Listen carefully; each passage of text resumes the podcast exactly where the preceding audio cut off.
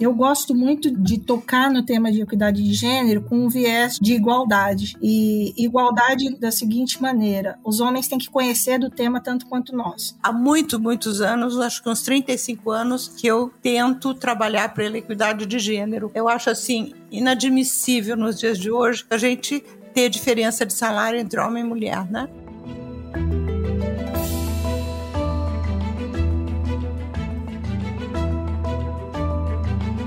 Olá, mentes inquietas e curiosas do século XXI. Este é o The Shift, o seu podcast sobre inovação disruptiva. Eu sou a Cristina Deluca. E eu sou a Silvia Bassi e a gente está aqui para falar sobre disrupção, porque, como a gente sempre diz, a ruptura é a única constante do século XXI e é bacana. é bacana como o assunto de hoje. Diga lá, Silvia Bassi. Então, vamos dizer em conjunto essa história toda aqui. O tema de hoje é sobre lideranças femininas em tecnologia. E a gente não vai falar só da entrada de mais mulheres no mercado de TI, que é muito necessária, vamos combinar. Mas também da recolocação e ascensão das mulheres que já estão nele a posições de liderança. Um estudo recente da Organização para a Cooperação e Desenvolvimento Econômico, a OCDE, mostra que o número de mulheres com formação universitária no Brasil é maior que o de homens. Percentualmente, 12% da população feminina tem diploma universitário contra 10% da população masculina.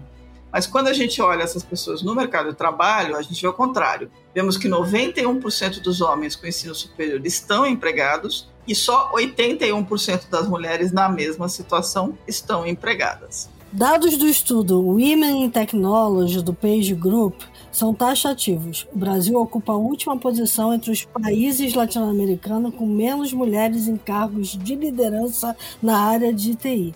Isso apesar de as profissionais brasileiras responderem pelo maior contingente em posições técnicas e de suporte à gestão. Por quê? Entre os principais fatores, a pesquisa destaca o domínio masculino no segmento, são 57,4% do total. A falta de inspiração e modelos a seguir para as mulheres, processos seletivos que favorecem os homens e menores oportunidades de promoções para cargos de liderança. As empresas parecem desconhecer que a diversidade tão necessária à capacidade de inovação tem tudo a ver com a maior participação de mulheres na área de TI. Pois é, e as nossas convidadas de hoje conhecem muito essa realidade. Elas trabalham e trabalharam como heads de tecnologia, chamadas CIOs, em várias empresas brasileiras e internacionais e estão atuando para mudar essa realidade. Com a gente aqui temos hoje a Ione de Almeida Coco, presidente da Associação MCIO Brasil, e a Cláudia Marquesani, que atualmente é CIO na PETS. Meninas, sejam muito bem-vindas. É, queria pedir para vocês começarem se apresentando rapidamente, cada uma contando um pouco da sua história, para depois a gente começar a nossa conversa. Uh, um prazer estar aqui. A minha história é longa, né? Porque eu, uh, eu tenho 45 anos de TI, de TI e outras coisas. Eu sou física de formação, com mestrado em projeto de reator nuclear, mas em algum momento de lucidez eu resolvi uh, que eu ia mudar para a área de tecnologia. Minha tese já era muitos anos tecnologia, porque eu não queria depender de um empregador só. Então foi realmente pensando em mercado de trabalho, em oportunidades de trabalho eu passei para a área de TI. Aí fiz aquela carreira tradicional de TI, desde analista de sistema até gerente em todos os níveis, até CIO, fui CIO da CPFL e participei do projeto de privatização, que foi uma experiência incrível também. Depois disso, passei ainda 19 anos no Gartner, dando suporte a CIOs. Então, sempre eu tive esse lado de gostar muito de gestão, e tenho também um, um mestrado na FGV, mas o que me move mesmo a equidade de gênero. Uh, há muito, muitos anos, acho que uns 35 anos, que eu tento trabalhar pela equidade de gênero. Eu acho assim inadmissível nos dias de hoje. A Cláudia vai falar de números, a gente ter diferença de salário entre homem e mulher, né? Então isso só para dar um pano de fundo. Muito bom. Bom, vamos lá. É, sou Cláudia Marquesani, sou CIO da PETS. É, vocês vão perceber pelo meu sotaque que eu sou super mineira. Quanto mais gravado é a coisa, mais o sotaque aparece. e minha história não é tão longa quanto a da Ione, eu só admiro quando ela fala que tem 45 anos de carreira, né? Ela foi né, uma precursora aí da, da, da nossa tecnologia e, e abriu os canais aí para nós. Mas eu vim de uma cidade muito pequena, e eu tinha poucos recursos ali na cidade, né? Eu ia ser professora ou babá. Eu digo que eu fui as duas, né? Mas acabei entrando na carreira de tecnologia Fiz um colégio técnico de mecatrônica e a partir desse colégio eu comecei a procurar emprego. E aí trabalhei na Ambev sete anos, depois na IBM, depois na Sodexo, e o mesmo caminho da Ione. Eu fui porque eu queria ter uma opção de carreira, né? Foi o que me fez escolher, mas acabei me apaixonando também pelas pessoas. Eu, eu, brinco que eu gosto mais de pessoas do que de computador, e essa paixão pelas pessoas acho que foi o que me, me, me trouxe até esse cargo de liderança que eu tenho hoje. E eu acho que a nossa, a nossa função é abrir caminhos né, para as meninas que estão vindo, são tão poucas, e eu acho que é, é, a nossa função a gente impulsionar a carreira das mulheres de tecnologia, por isso que a gente está aqui conversando. Muito bom. Bacana. Ah, eu vou pedir, por favor, Ione, que você conte um pouquinho sobre é, a associação. Então, a associação começou quando eu estava no Gartner, a gente fez uma pesquisa uh, daquela agenda do CIO já era mais já fazia mais de 10 anos que a gente fazia. Mas teve um ano que a amostra foi muito grande, a gente teve aquela síndrome da, da divisão por indústria, e, alguém teve a ideia de dividir por gênero.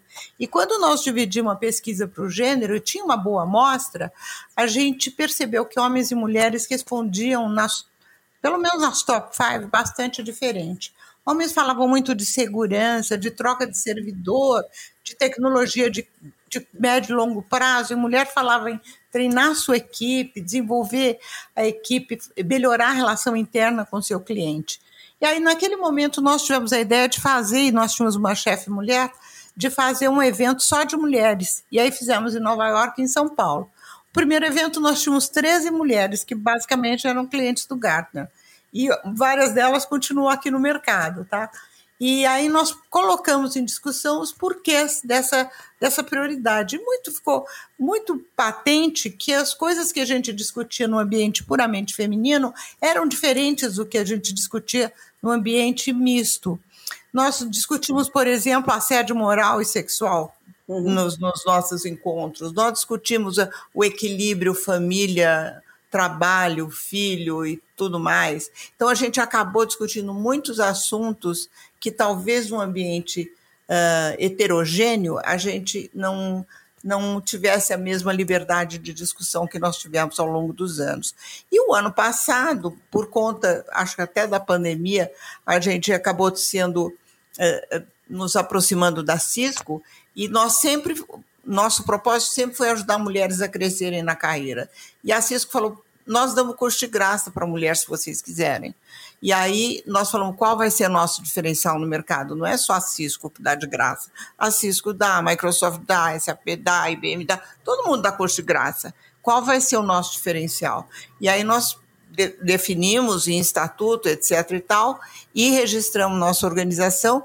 O nosso grande diferencial hoje a gente não dá treinamento, a gente faz parcerias com empresas que dão treinamento e faz parcerias com empresas que contratam. E nós fazemos mentoria das mulheres treinadas por nós. Muito legal. E, Cláudia, você faz parte também da MCIO, né? Faço. Eu falo que foi um marco na minha vida, que se eu tivesse conhecido a MCIO antes, eu teria, talvez, é, atingido uma posição de liderança antes porque a gente tem, tem, tem duas fases da nossa carreira, e isso ficou claro, inclusive, na, na, na tese que eu tenho de mestrado sobre o tema de equidade de gênero na tecnologia, é, que são desafios para a mulher. Primeiro é quando ela sai da camada operacional para a camada tática, uhum. né, quando ela atinge ali a primeira posição de gestão.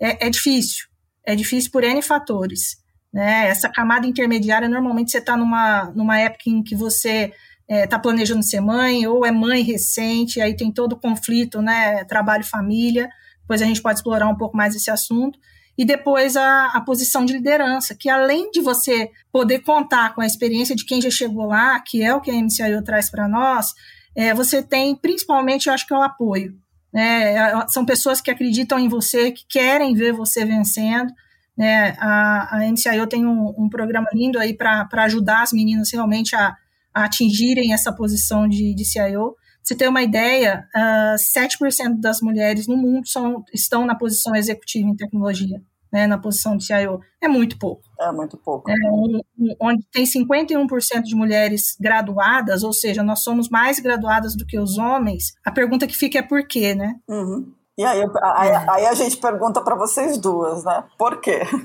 Eu acho que as pesquisas recentes da Cláudia mostram bastante dessa, desses porquês. Uh, na minha geração, não havia oportunidade para mulher. Sempre, eu, quando eu prestei o meu primeiro concurso, eram dez homens e eu, e meu pai, para ser bonzinho, ele falou assim: Olha, não vai ser você, o mundo é masculino, não vai ser você, mas não fica triste. Então, o incentivo era, era o contrário. E a gente não tinha uh, heroínas uh, de alto nível para a gente se espelhar, né? Era, não tinha, de 68 empresas do setor elétrico, eu era a única mulher em posição de liderança em TI. Então era muito difícil e você tinha que cavar os, os espaços.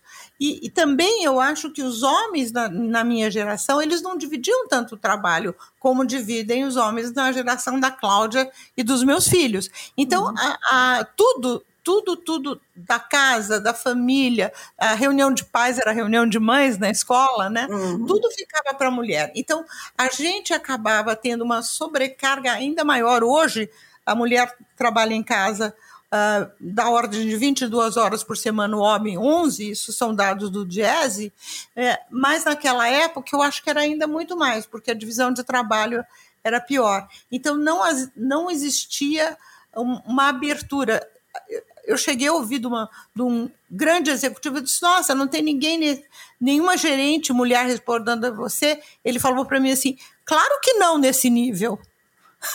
Como se a gente não pensasse, né? Como se a gente não pensasse. Claro, depois ele ficou vermelho, ficou sem graça, porque eu já era vice-presidente nessa época, ele era um cliente. Então, mas isso era, era o normal, era o normal.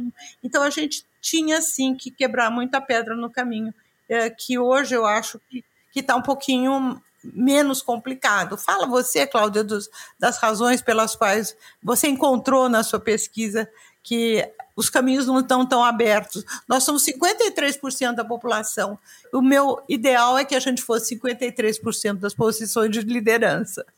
Exatamente. São, é, somos 53% da população, 51% graduados, então por que tão pouco, né?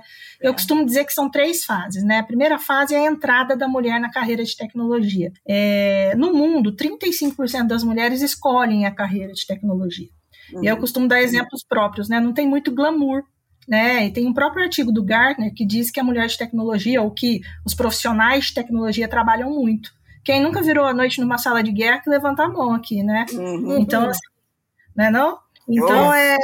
Cláudia, Exatamente. Eu, eu, eu grávida, eu implantei um sistema. Olha, imagina quantos anos, mais de 40 anos, um sistema de, de horário móvel. Olha como era inovador. A, então. a, primeira, a primeira pessoa que eles puseram na lista negra fui eu, porque eu estava em fim de gravidez para me proibir de entrar em, na, na sala, entrar na empresa não podia virar Parece noite. Então, piada, então, né? Parece piada. Né? Exatamente. Né? Então, essa foi. falta de glamour e esse excesso de trabalho, ele conflita muitas vezes com as aspirações das mulheres. Então, o que acontece, por exemplo, eu vou dar palestra, gente, em, em empresas grandes mesmo, empresas que realmente são referência em diversidade. E no final da palestra, quando eu começo a falar que eu sou mãe, que eu tenho eu tenho um filho de 20, um de 10, eu esqueci como era, tá, gente? Pra vocês entenderem aí, né? E, é, eu esqueci, mas eu, eu, prometo que eu não vou esquecer mais. Mas, é, e, e, então, é, são poucas meninas escolhem. Eu, eu peço para o pessoal levantar a mão, olha, quem tem filha aqui idade de, de escolha universitária, né? De escolha de profissão? E a maior parte das meninas está escolhendo outras carreiras. E aí eu pergunto, será que a gente estimula as nossas crianças de uma maneira adequada? Então, isso foi um ponto que que apareceu na, nas nossas pesquisas. E aí eu costumo dar um exemplo também dentro de casa, tá? Eu tenho uma vizinha, gente, aqui, né, mora perto de mim, e ela é toda toda zen, né? Tudo que eu não sou, porque eu sou pragmática, aquela coisa de gente de exatas e tal, né? E os meus filhos a vida inteira foram, né, deixados com tablets na mão e tal.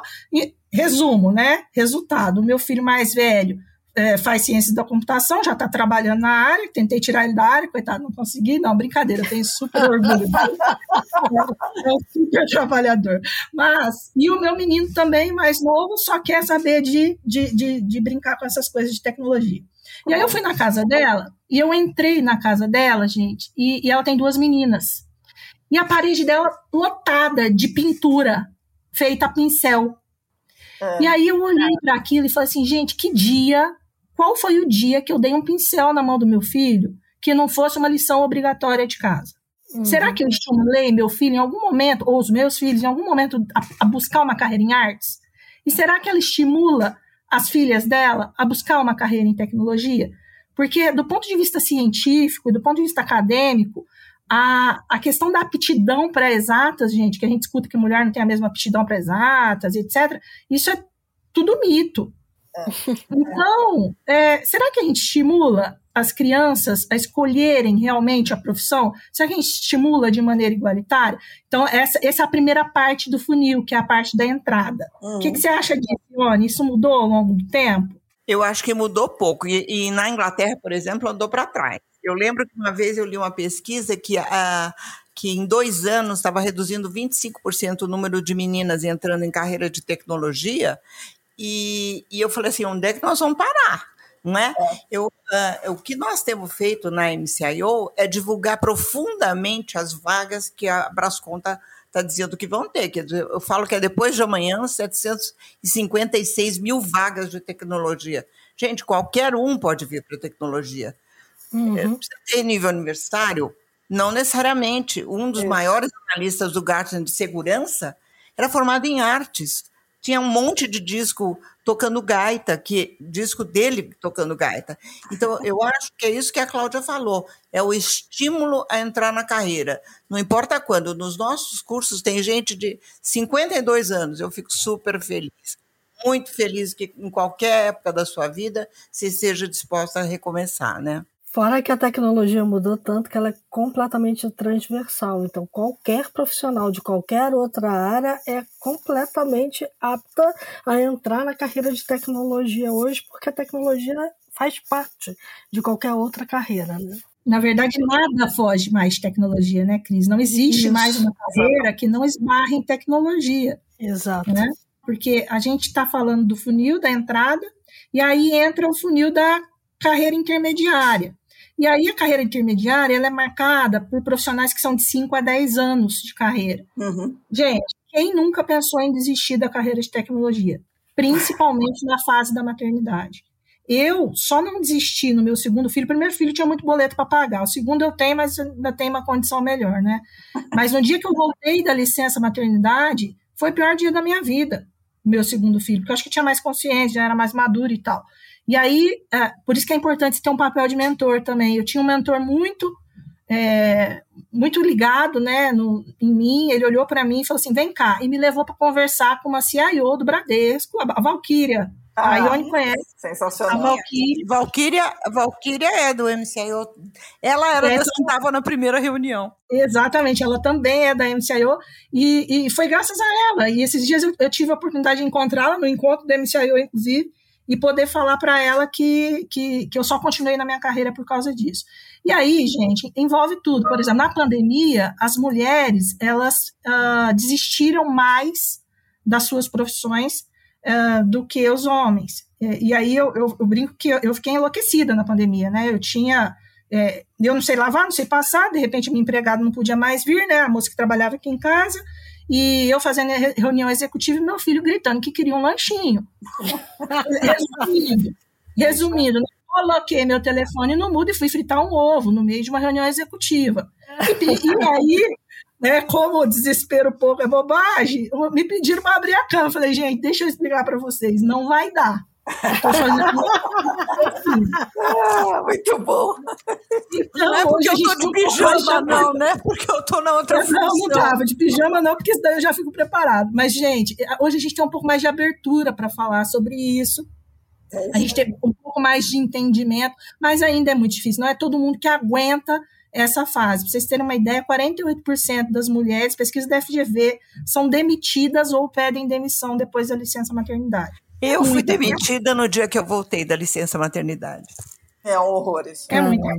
É um horror. É uma loucura. E se vocês olharem no LinkedIn, é impressionante. Acho que uma vez, no mínimo a cada 15 dias, tem alguém contando história que foi demitida porque teve filho. Nos dias de hoje, é. quer dizer, será que todos os homens nasceram de proveta? Não é. nasceram é. de barriga? É de um é? ovo, né? Como, como, tem a história também, a gente já começa a ver, é, isso é muito bom, de meninas que acabaram de ter é, bebê e que dizem assim: olha, eu fui contratada pela empresa tal quando eu estava com nove meses de gravidez, tirei minha licença maternidade, voltei, estou aqui, estou trabalhando, tal, então isso começa a acontecer, mas eu queria ver o dia que a gente não precisasse mais falar disso, né? Que isso Exatamente. fosse normal. É, você sabe que no Dia das Mães nós até fizemos uma homenagem às mães por, com uma das nossas MCIO, que foi promovida no dia que ela foi falar para o chefe dela que ela estava grávida do segundo filho, ele falou assim: Ah, mas eu ia te falar que eu estou te promovendo. Ela disse: É, eu estou te falando que eu estou grávida do segundo filho. Ele disse: São duas coisas diferentes. Você está sendo promovida porque você tem competência. O filho é um problema. É planejamento. É um problema, exatamente. Lide com ele. É, é, outra coisa. Continua na promoção. Então, a gente até fez uma homenagem às mães por causa disso. Uh, e, e, eu brincava com... Porque teve uma época que eu sempre fui balança, né? Então, eu sempre queria ter metade da equipe homem e metade mulher. E um dia o, o presidente da empresa chegou para mim e disse assim: daqui a pouco você não vai ter com quem trabalhar de tanta, tanta licença maternidade. Eu falei: desculpa, licença maternidade é planejado, a gente sabe quando vai nascer. Pior é alguém ir jogar futebol e arrebentar o joelho no futebol batata que aquele fim de semana teve um que arrebentou o joelho e ficou seis meses afastado. É, não foi praga, não. Mas é, exatamente, licença maternidade é planejar sabe quando vai acontecer. Então você consegue planejar os, todos os seus projetos em função disso, né? Com certeza. É, eu trabalhei numa empresa que teve um CIO que foi andar de kart e quebrou as costelas num acidente. Ficou, ficou praticamente um ano fora, né? Olha. Deixa eu fazer uma pergunta, Cláudia, já que você tocou no, no, nas posições intermediárias. Né? No ano passado, no meio do ano, o Page Group fez uma pesquisa nos países latino-americanos e me chamou a atenção duas coisas. Né? Uma é que o Brasil é a que tem o menor percentual de mulheres em posições de chefia na área de TI. Agora, o Brasil acontece o inverso. Nas posições técnicas e de esporte à gestão, o Brasil é que tem o maior número de mulheres entre as empresas todas que foram pesquisadas. Você tem alguma explicação para isso? Então, eu acho que a gente vai desistindo pelo caminho, sabe? E isso é muito triste, porque é, é, o que eu te falei, né? Eu acho que tem toda essa, essa questão do, do, incentivo, que dentro do funil já faz a gente procurar pouco a área de tecnologia, e essa, esses desafios que a gente tem na fase intermediária, que é uma fase onde a gente não está no nosso ápice de maturidade emocional, eles são muito grandes. E aí eles vão desde uh, você precisar de um suporte familiar. Então, por exemplo, 100% das pessoas que eu entrevistei que estavam em posição de liderança tinham uma boa rede de apoio, uhum. e eu também, tá? Então, assim, também posso me considerar dentro dessa, dessa estatística. Eu tenho um filho de 10 anos, mas a minha sogra me ajuda, o meu marido divide bem, como a Ione falou, né, as atividades comigo e tudo mais, e fora todos os estereótipos. Então, uh, dentro da minha pesquisa, apareceram oito estereótipos, que são os que mais atrapalham né, a carreira das, da, da, da, mulher em tecnologia. O que, que é estereótipo, gente? E aí eu acho que isso é muito importante. Muitas vezes a gente trata o tema de equidade de gênero com um viés de culpa do, do, do gênero masculino, e eles não têm culpa de nada. Eu acho que o, o que acontece é que a gente é criado numa sociedade que faz com que a gente siga um mesmo caminho mental quando a gente está tratando desse tipo de assunto. Então, por exemplo, um dos vieses que a gente fala, o viés é você sempre seguir o mesmo caminho, né, de pensamento. Uhum. E, e, que normalmente é o caminho mais simples, tá? Que é o caminho que você está tá acostumado a seguir. Então, um dos viés que a gente fala é o viés de afinidade. E eu, eu dou muito exemplo desse que é, é, é, é super interessante. É, eu, tenho, eu tenho amigas que falam assim: olha, Cláudia, aprendi a falar de todos os super-heróis, eu estudei Marvel para eu poder entrar numa sala onde só eu sou menina e ter algum tipo de assunto com os meninos né, para eu poder ter algum tipo de afinidade ali com os meninos, né? Tá é, Olha, que difícil, gente. E é difícil é. mesmo. Uma coisa é você, que é, que é o que a Yane falou no começo, ah, a gente, entre nós a gente fala de assédio, a gente fala de maquiagem, a gente fala dos filhos, mas será que é, é esse o tema que tem quando a gente entra numa sala de reunião, ou será que é o resultado do Campeonato Paulista? Do uhum. impedimento marcado, uhum. né? Tem meninas também que aprendem isso. E esses dias eu estava numa conversa com um colega meu e, e ele estava entrevistando um, uma posição tática, né, uma posição de gestão. Olha a dificuldade, né? Porque eu, respondendo a tua pergunta. E aí ele, ele entrevistou algumas pessoas tal, e eu fui tirar a primeira impressão dele. Eu falei, e aí, como foi, né, fulano? Ele falou assim, nossa, o candidato é, é sensacional. E eu falei, jura? Por quê? Ah, porque ele adora andar de moto. Eu falei, mas vocês vão correr um rally? muito bom. Ah, muito bom. Então, veja bem, não é uma coisa que apareceria para uma candidata né, do gênero feminino, muito provavelmente, né? Seria uma sessão. Então, é, é, são, são dificuldades que a gente vai tendo. E aí, outra coisa, a, a, a menina que a Ione deu de exemplo, né, que, que foi promovida grávida, as mulheres pedem menos salário. O salário das mulheres são 23,4% menores do que o dos homens. Uhum. É, mas em grande parte culpa nossa, porque a gente pede menos. Uhum. Uh, outras situações que já aconteceram. Eu estava numa posição de CIO interina há quase um ano. Teve que chegar um, um colega meu, um homem, e falar assim: Cláudio, você não vai pedir a posição, não? Porque essa posição já é sua. Uhum. Então, de alguma forma, a gente foi uh, moldado no ambiente profissional. Por isso que é importante ter o tipo de associação como, como a MCIO a gente foi moldado a não ver as mulheres modelo, né, em cargos de liderança. A gente foi moldado a ter mentores, em grande parte homens, porque não tem tantas mulheres, né, ou não tinha tantas mulheres. Então é importante a gente criar esses modelos, a gente entender quais são né, os estereótipos, os tipos de, de vieses que a gente tem e que a gente precisa superar. Eu, eu falo que a gente não precisa brigar contra, mas a gente precisa superar, a gente precisa entender, né, trazer para a consciência, eu falo. Porque daí você consegue é, é, passar por isso e, e, não deixar com que as meninas se percam aí nessa fase intermediária, que eu acho que é uma das mais desafiadoras que a gente tem. Perfeito. Eu acho que aí, Cláudia, nós estamos com um papel quer dizer, uma, uma intenção maravilhosa, né? Porque nós acabamos de criar o nosso, o nosso pilar, vou chamar assim, de MCIO do futuro, onde a gente está pegando, até esse momento, até os nossos 18 anos de idade, 18 mais um, a gente só admitia CIO ou ex-CIO no nosso grupo. Uhum. E a partir agora de ou setembro, a gente começou a admitir o segundo escalão. Por que só o segundo escalão? Só porque, como todo mundo é voluntário, a gente não tem perna para pegar todo o nível gerencial. Mas uhum. nossa ideia no futuro é pegar todo o nível gerencial. E, e, a, e nós estamos desenhando uma trilha para falar tudo que uma pessoa precisa saber para ser CIO. Claro que vai servir muito como um refreshment para todo mundo que é CIO hoje, né? Para vocês terem uma ideia, o primeiro módulo são três workshops de comunicação executiva, porque a gente achou que isso é uma das coisas mais importantes para a pessoa poder crescer na carreira.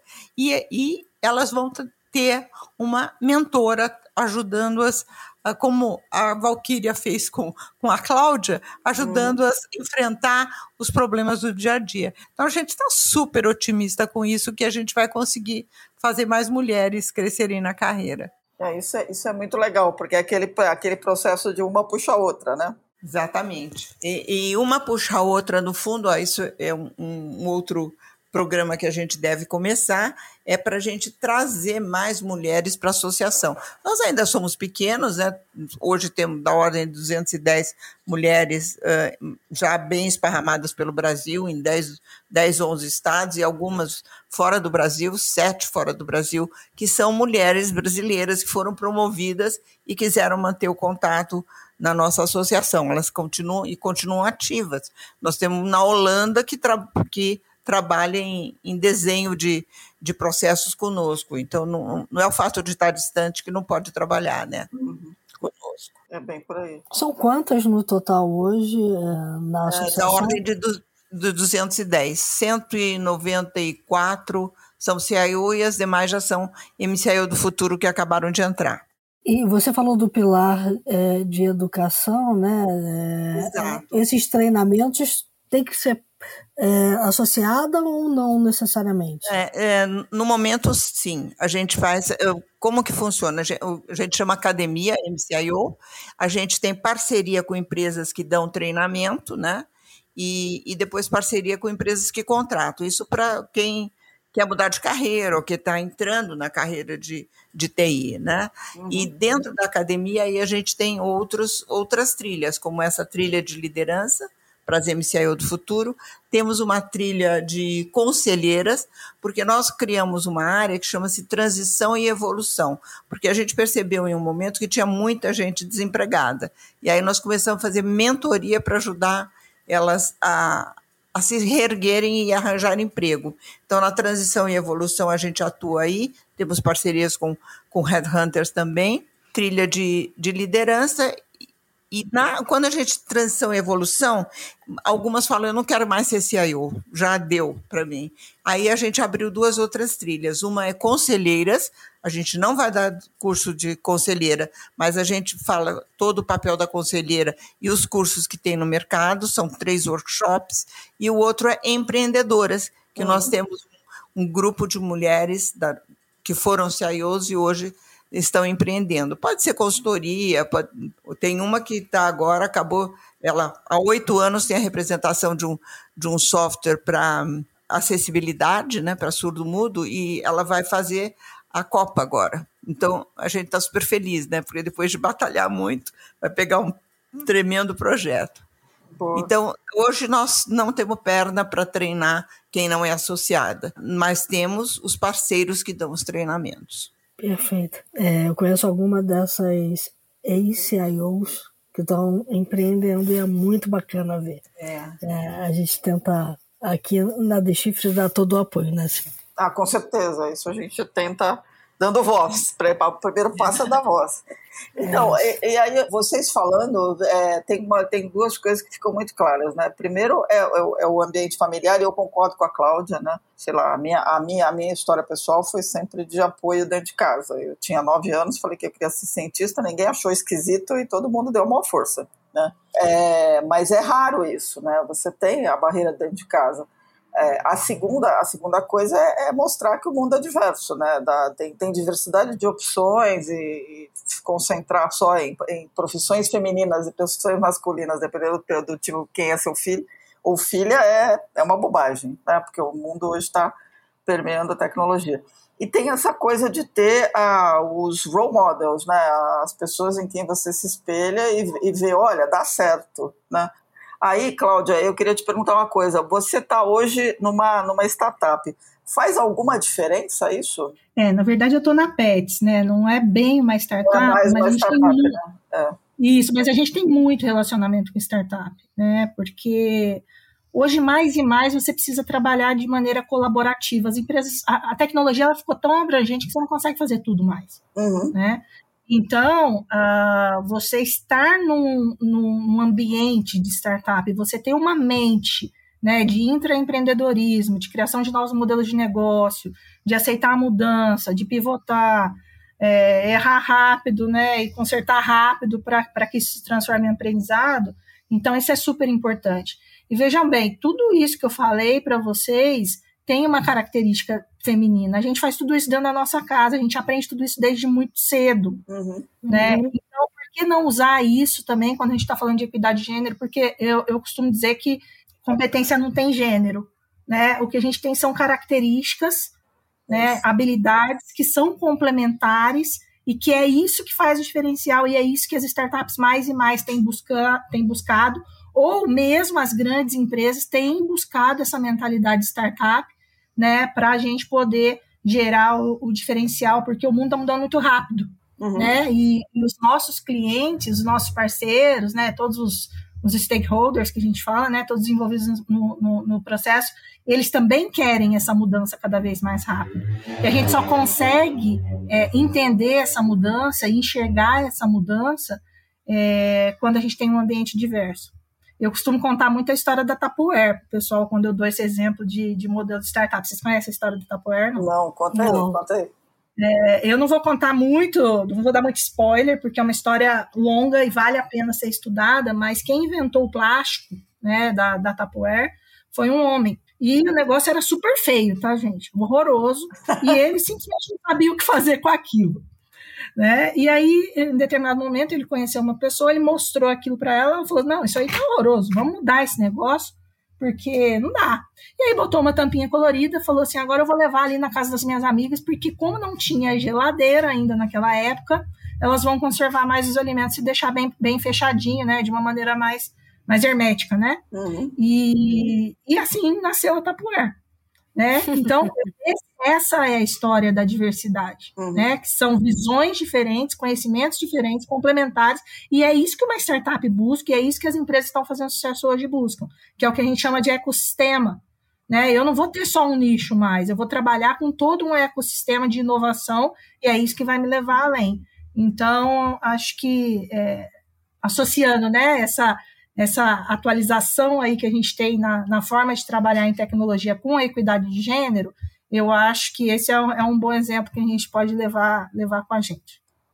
Um outro ponto, tem uma pesquisa muito interessante que é bem conhecida do mercado, da McKinsey, que eles uh, chegaram à conclusão que eh, se você tiver mais de 30% mulheres, em liderança, em 2019, eles pegaram as empresas que tinham maior diversidade do último quartil, do quarto quartil, elas tinham, tiveram 62% de lucratividade maior do que a média do seu setor. Uhum. E as que não tinham nenhuma mulher uh, em posição de liderança, 40% a menos que a média do setor.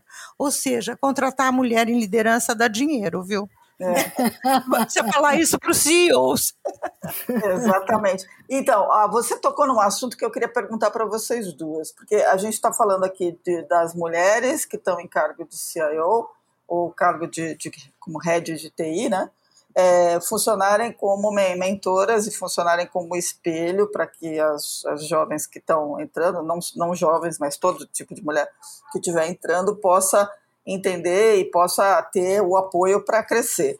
Aí vem a pergunta: e os homens que estão em posição de CIO, eles não teriam também um papel importante de, de, de pensar é, nas sucessoras e pensar mais na diversidade das suas equipes?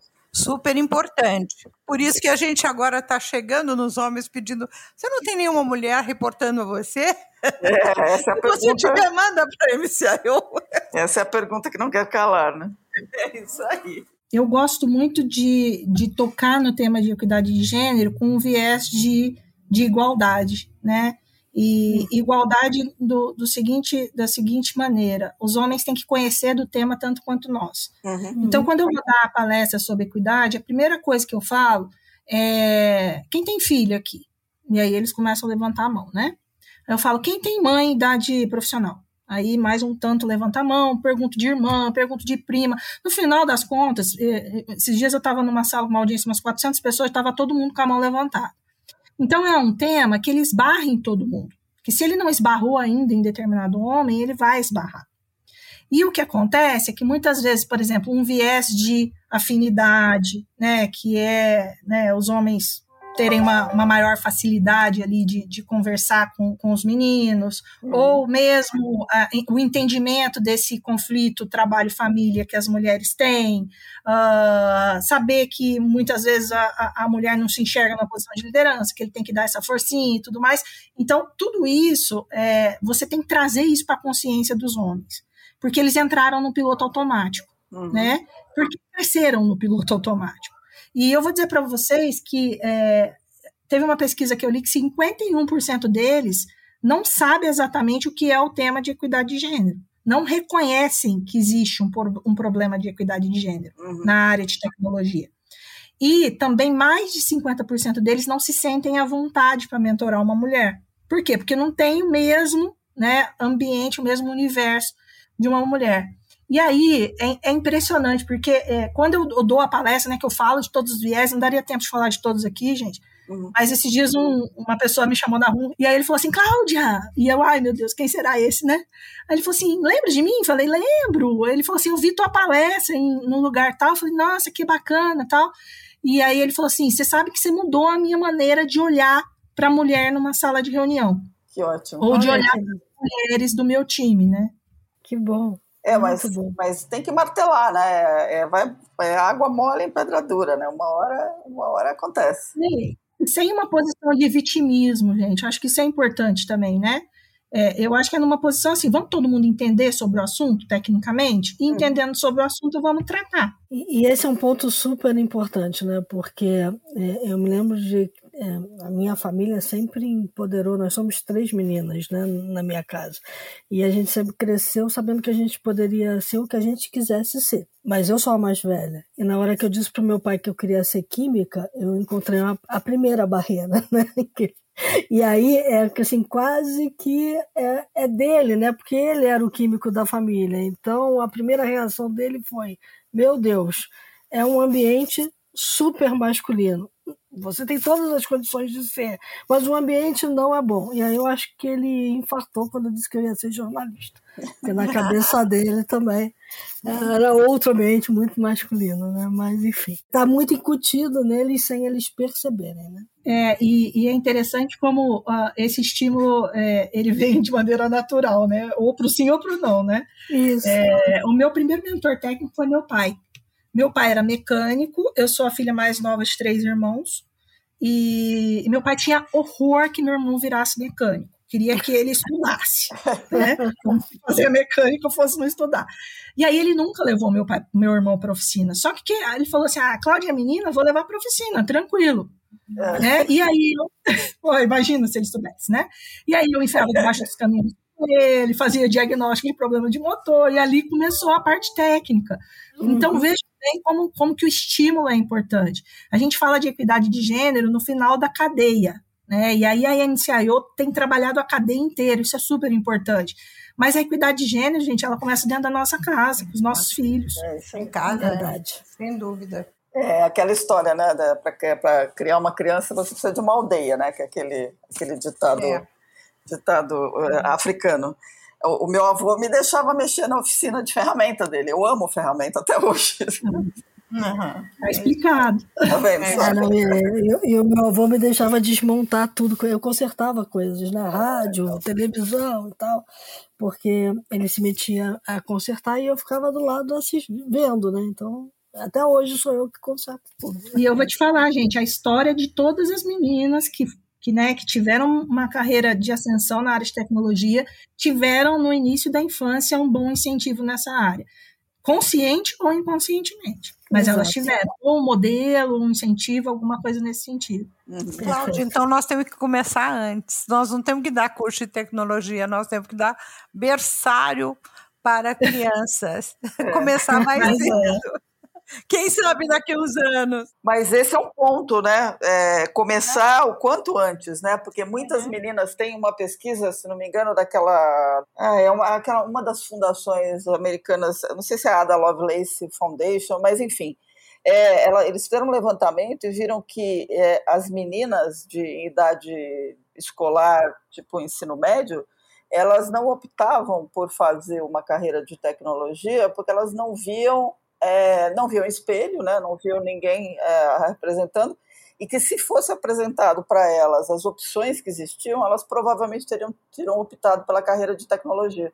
Então, quanto mais cedo puder começar, melhor, né? Verdade. Você sabe duas coisas. Primeiro, nós estamos fazendo uma parceria com o Ser Mulher em Tech, que elas visitam escolas, né?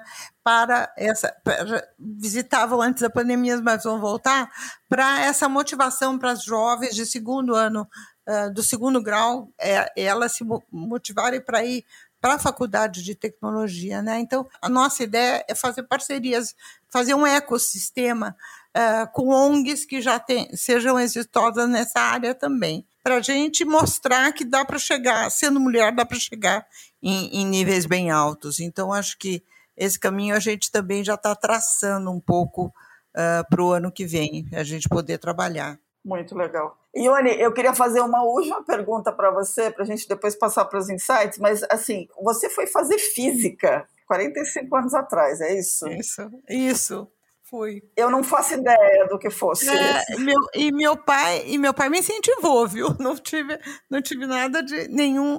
Eu tive bastante apoio em casa. Eu prestei física na USP e, e, segui uma carreira de física até que eu fiz mestrado em física, né? Uhum. Fiz em física de reatores. Então, sei lá, porque eu sempre gostei de matemática, matemática não me parecia. Porque eu sou de uma. Teve só duas turmas na USP que chamava Física Industrial. Tá. E a gente era, fazia uma faculdade de cinco anos para trabalhar na indústria. Uhum. Eu sempre fui um pouco mão na massa, sabe, de querer ver resultado. Então, e, mas depois é, o interesse era mínimo. Numa turma teve seis, seis alunos, na outra teve seis alunos, aí acabaram com a física industrial, que era, era fa faculdade de física integral, quatro anos, e mais é. um para apoio à indústria. Você sabe que eu tenho um carinho especial pelos físicos, né? Aqui no Brasil, pelas físicas também, né? Porque vocês estão no, no DNA da internet brasileira e é. da rede de ensino e pesquisa lá com a professora Eliane Taruco, né? É. Porque se constituiu uma rede no Brasil, que depois virou a RNP, é. E, e foi-se buscar a comunicação com os computadores fora do país através de redes internacionais e aí trazendo o protocolo IP, porque é. físicas e físicos é. precisavam é. da interconexão de computadores. É verdade.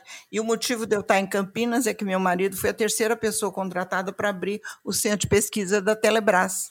Olha que legal. Muito então, bacana. Essa é a razão.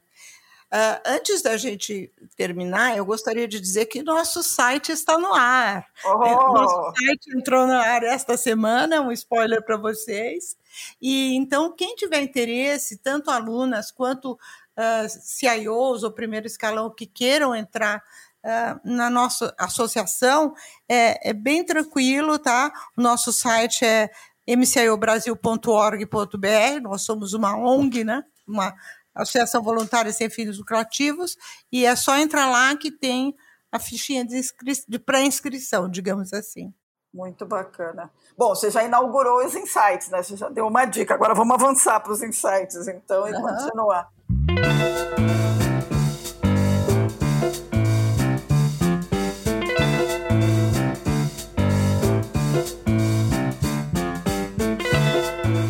Quem quer começar? Ione, Cláudia?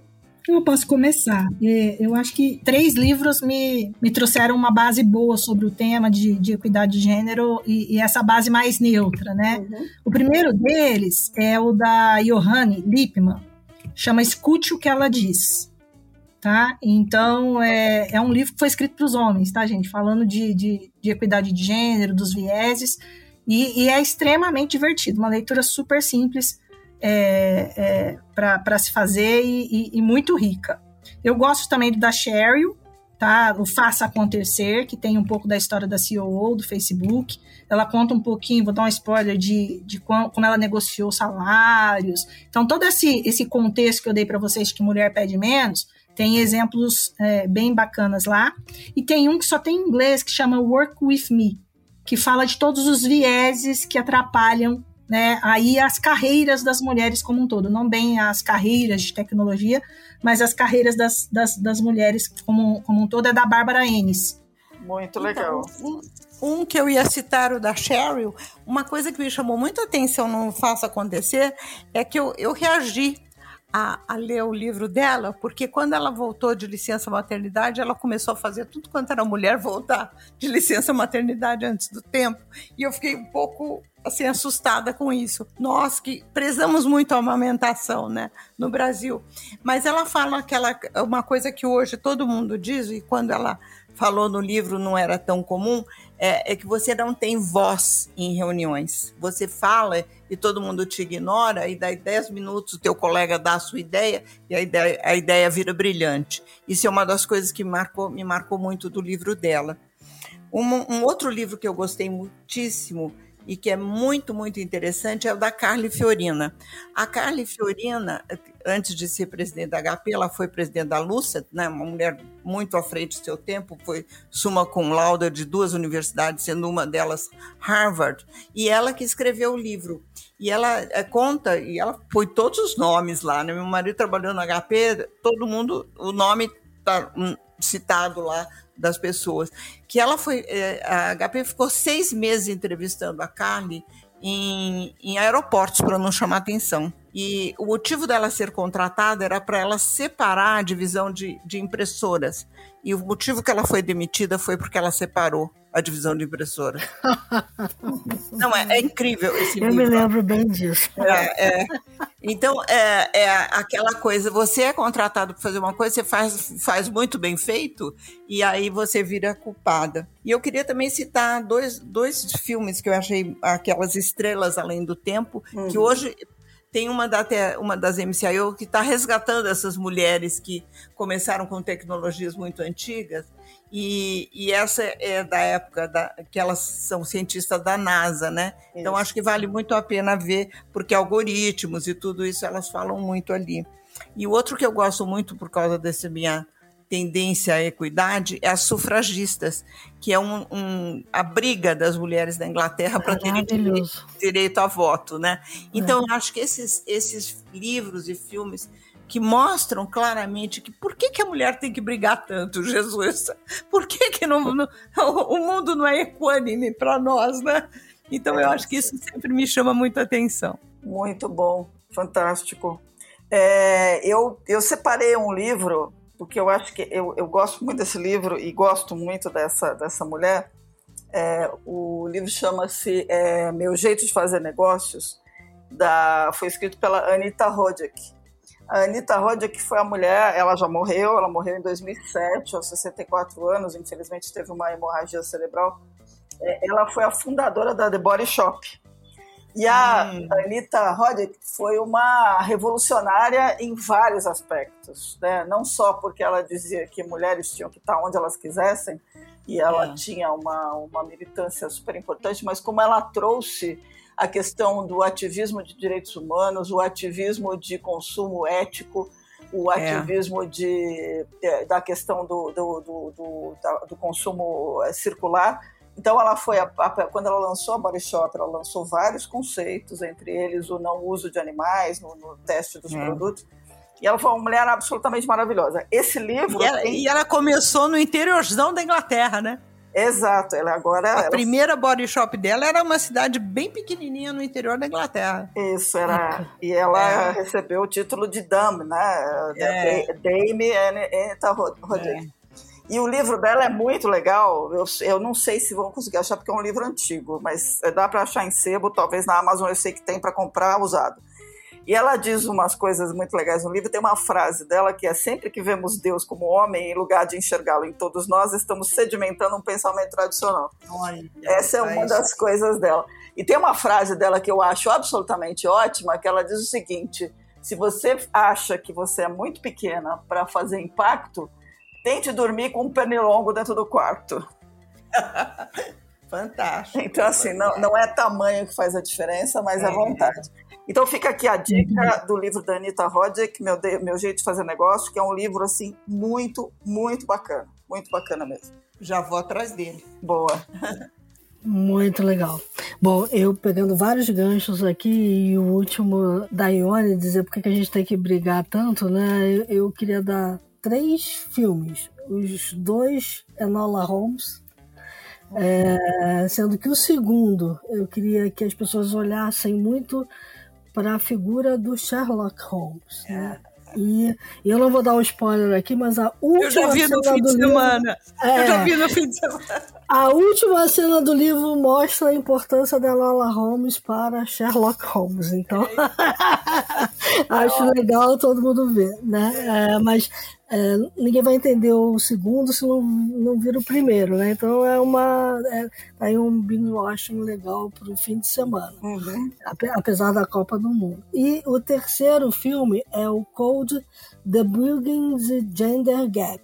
É, é um documentário é, feito pela Robin Reynolds é, para inspirar jovens mulheres a seguirem a carreira de ciência da computação. Então, mostra muito como a diferença de gênero na engenharia de software é, se estabeleceu é, nesse mundo aí que a gente conhece. E acaba é, traçando histórias de grandes mulheres na programação, como a Ada Lovelace, né? Lovelace, né? A Silvia citou a associação que leva o nome dela, que também vale super a pena ver. Agora, esse documentário, além dele, é, foi idealizado um projeto a partir dele chamado X-Code, então, uhum. acho que as duas coisas valem super a pena para o pessoal que quer incentivar uhum. é, mulheres a seguirem essa carreira. Viu como é bom? A gente aprende o tempo todo, né? Já todo... Ai, vários insights. Tem que ser assim mesmo. Ótimo. Muito bom.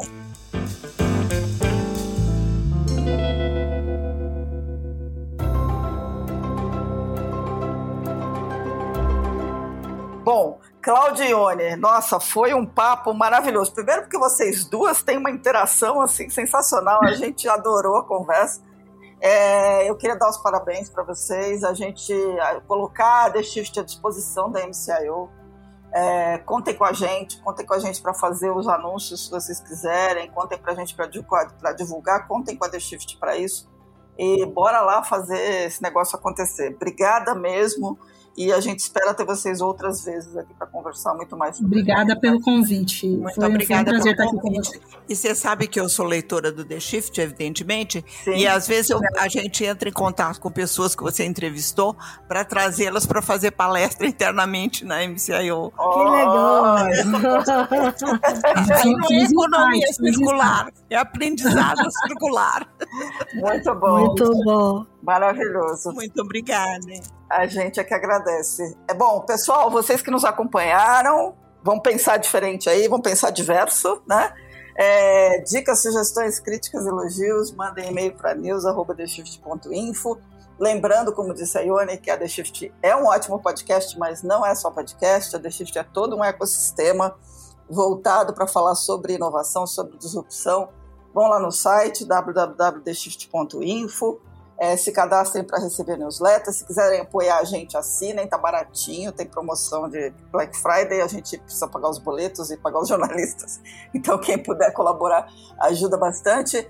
Até a próxima, se cuidem muito e a gente se vê na próxima semana. É isso aí, pessoal. E lembre-se que, como a gente costuma dizer aqui, o mundo lá fora muda pra caramba e para mudar, ele sempre dependeu de boas decisões. Então, tome boas decisões na semana que vai entrar. É isso aí.